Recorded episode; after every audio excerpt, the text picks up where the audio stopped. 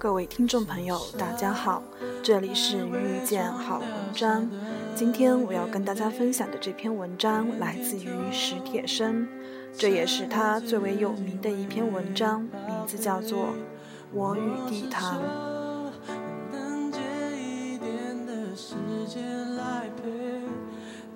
我在好几篇小说中都提到过一座废弃的古园，实际上就是地坛。许多年前，旅游业还没有开展，园子荒芜冷落的如同一片荒地，很少被人记起。地坛离我家很近，或者说，我家离地坛很近。总之，只好认为这是缘分。地坛在我出生前四百多年前就坐落在这儿了。而自从我的祖母年轻时带着我的父亲来到北京，就一直住在离他不远的地方。五十多年间搬了几次家，可搬来搬去总是在他周围，而且是越搬离他越近了。我常觉得这中间有着宿命的味道，仿佛这古园就是为了等我，而历经沧桑在那儿等候了四百多年。他等待我出生，然后又等待我活到最狂妄的年龄上，忽地残废了双腿。四百多年里，他博视了古殿檐头浮夸的琉璃，淡退了门檐上炫耀的朱红，坍塌了一段段高墙，又散落了玉玉砌雕梁。祭坛四周的老柏树愈见苍幽。到处的野草欢腾，也都茂盛的自在坦荡。这时候想必我是该来了。十五年前的一个下午，我摇着轮椅进入园中，他为一个失魂落魄的人把一切都准备好了。那时，太阳循着亘古不变的路途正越来越大，越红，在满园弥漫的沉静光芒中。一个人更容易看到时间，并看见自己的身影。自从那个下午，我无意中进入了园子，就再没长久地离开过它。我一下子就理解了他的意图，正如我在一篇小说中所说的，在人口密集的城市里，有这样的一个宁静去处，像是上帝的苦心安排。两条腿残废后的最初几年，我找不到工作，找不到去路，忽然间几乎什么都找不到了。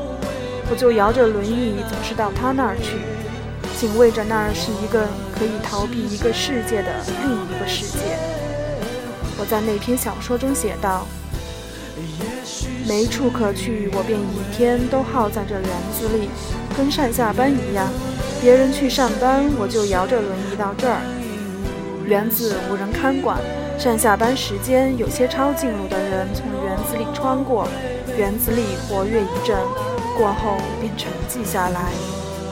园墙在金晃晃的空气中斜切下一溜阴凉。我把轮椅开进去，把椅背放倒，坐着或是躺着，看书或者想事。却一插树枝，左右拍打，驱赶那些和我一样不明白为什么来到这世上的小昆虫。风儿如一朵小雾，稳稳地停在半空。蚂蚁摇头晃脑，捋着胡须，猛然间想透了什么，转身疾行而去。瓢虫爬得不耐烦了，累了，祈祷一回，便支开翅膀，忽悠一下升空了。树干上留着一只长蜕。寂寞如一间空屋，露水在草叶上滚动聚集，压弯了草叶，轰然坠地，摔开万道金光。满园子都是草木竞相生长弄出的声响，稀稀疏疏，片刻不宁。这都是真实的记录。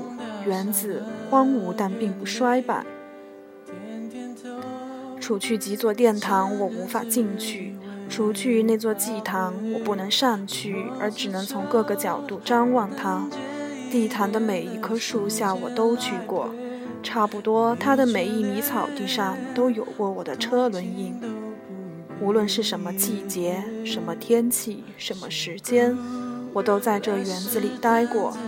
有时候待一会儿就回家，有时候就待到满地上都亮起月光，记不清都是在他的哪些角落了。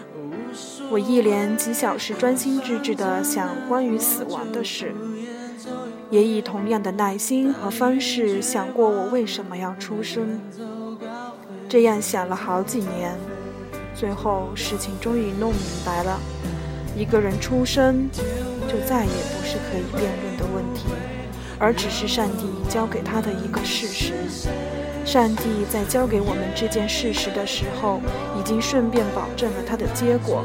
所以，死是一件不必急于求成的事，死是一个必然会降临的节日。这样想过之后，我安心多了，眼前的一切不再那么可怕。比如你早起熬夜准备考试的时候，忽然想起有一个长长的假期在前面等待你，你会不会觉得轻松一点，并且庆幸，并且感激这样的安排？剩下的话题就是怎样活了，这却不是在某一个瞬间就能完全想透的。不是一次性能够解决的事，怕是活多久就要想他多久，就像是伴你终身的魔鬼或恋人。所以，十五年了，我还是总得到那古园里去，去他的老树下或荒草地或颓墙旁，去默坐，去呆想，去推开耳边嘈杂理一理纷乱的思绪，去窥看自己的心魂。十五年中，这古园的体型被不能理解它的人肆意雕琢。幸好有些东西是任谁也不能改变它的，譬如祭坛石门前的落日，寂静的光辉平铺的一刻，地上的每一个坎坷都被照得灿烂。譬如在园中最为落寞的时候，一群雨燕便出来高歌，把天地都叫喊得苍凉。譬如冬天雪地上孩子的脚印，总让人猜想他们是谁，曾在哪儿做过什么，然后又都到哪儿去了。譬如那些苍黑的古柏，你忧郁的时候，他们镇静地站在那儿；你欣喜的时候，他们依然镇静地站在那儿。他们没日没夜地站在那儿，从你没有出生，一直站到这个世界上又没了你的时候。譬如暴雨骤临园中，激起一阵阵灼烈而清纯的草木和泥土的气息，让人想起无数个夏天的世界。譬如秋风忽至，再有一场早霜，落叶或飘摇歌舞，或坦然安过，满园中播散着熨贴而微苦的味道。味道是最说不清楚的，味道不能写，只能闻。要你身临其境去闻，才能明了。味道甚至是难以记忆的，只有你又闻到它，你才能记起它的全部情感和意蕴。所以，我常常要到那园子里去。今天我的分享到此结束，谢谢大家。